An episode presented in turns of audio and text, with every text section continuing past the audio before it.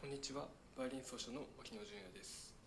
今回は、えー、日本の現代音楽についてお話ししたいと思います、えー、日本の現代音楽についてですがまあえーと、これからお話ししたいのはね、えー、1900年ぐらいからですかね。1900年から今までのその現あの日本の作曲家の、えー、動向というかその一連の流れを、えーと簡単にご説明していきたいなと思うんですけど、えー、今ねその NHK の朝の連続ドラマ「エール」という番組が、えー、放送されていてその、まあ、主人公がね、えー、小関裕二さんという作曲家を、えー、のお話ですよね。でその小関さんっていうのがまあ本当に、えー、日本のそのポピュラー音楽っていうんですかねそのポポップスみたいな世界で、えー、大変活躍されてで本当にいろいろな曲を作ったということで例えば大学の校歌だったり野球の球団の応援歌だったり作っていったんですけど彼ももともとはね例えばストラヴィンスキーとかドビュッシーとかその当時の、えー、現代音楽ですよね。ヨーロッパの現代音楽を必死にあの、まあ、学んで感化されて感動してその手法を学んでいたんですね。なので彼のその最初の本当に初期の音楽っていうのはかなり、まあ、いわゆる現代音楽チックというか調がないというか曖昧というかまあ、無調であったりそういう、まあ、リズムがちょっと複雑だったりっていうそういう現代音楽風な作品を作っていたんですね。で彼は、えー、その後、まあ、ヨーロッパに留学しようとも考えていたんですけど結局まあそれはかなわずに、まあ、日本あのいろいろな、経済的な状況とかもあってでかなわずに、まあ、その日本で大変ご活躍をされていたということなんですけどもしねその彼がイギリスとかドイツとかそういうところに留学をしていたらあもしかしたらそのその現代音楽っていうものをもっともっと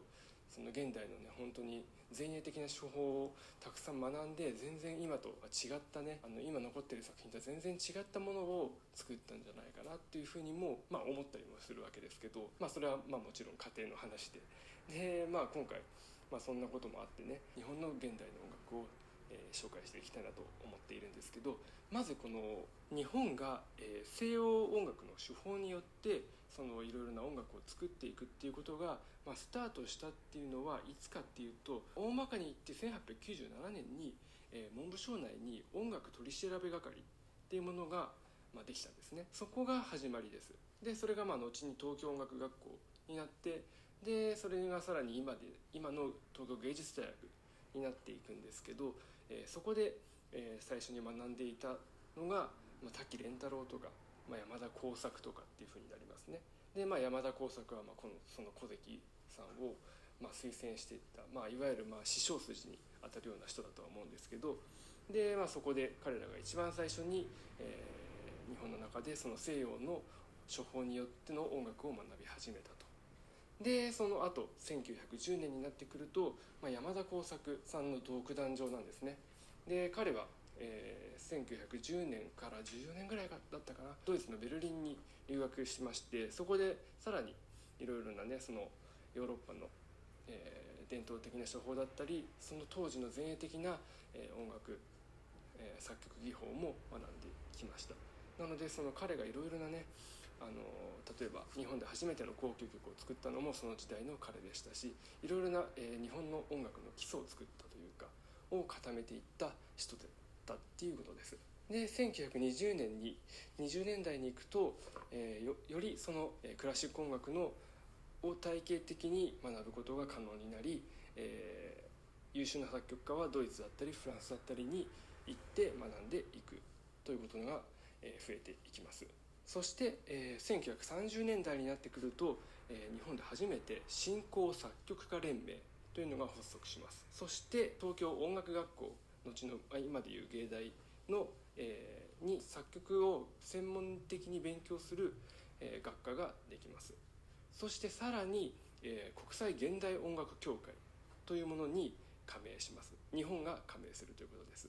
なのでここで、えー、より海外から、え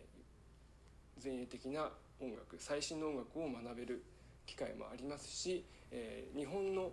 えー、音楽を、えー、海外に紹介するっていうことも可能になってきます。ゴジラの音楽を作ったことで有名な伊福部明さんの日本教師曲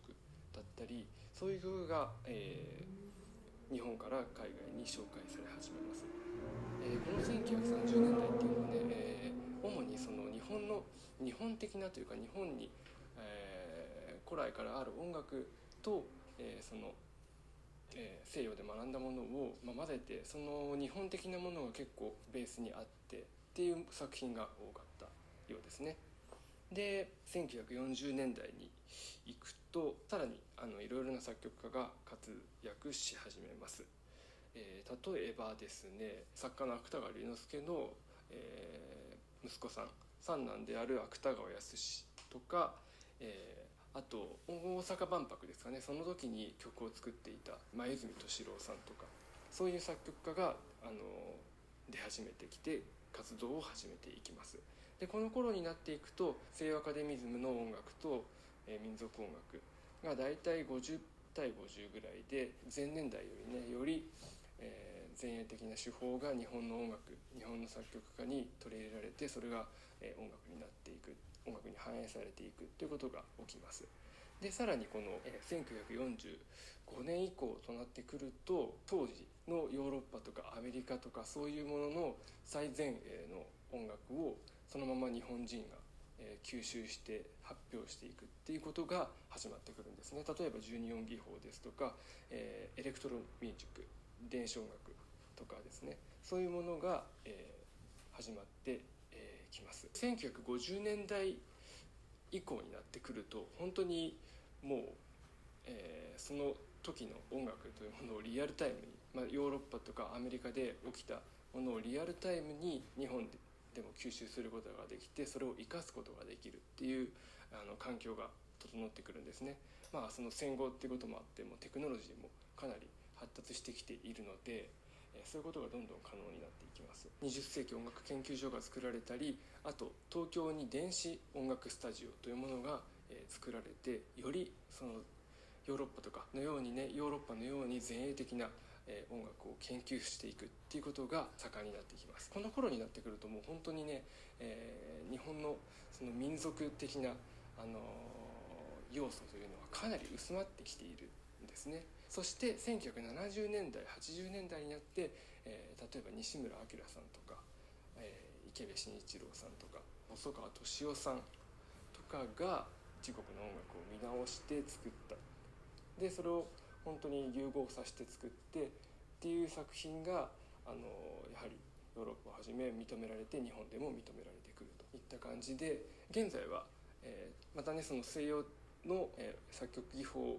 をベースにまあそれはもちろんベースにあるんですけどそこに、えーと、日本人とかそういうアジア人としてのオリジナリティ、まあ、その作曲家のオリジナリティを投影して作品にする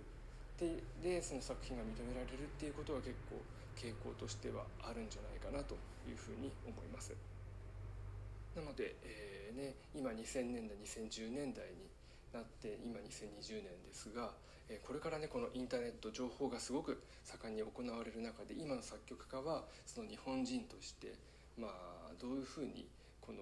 新しい音楽を作ってあのいくのかっていうところが、え、注目して見ていきたいなという点かなと思います。はい、ということで今回は以上です。ご清聴ありがとうございます。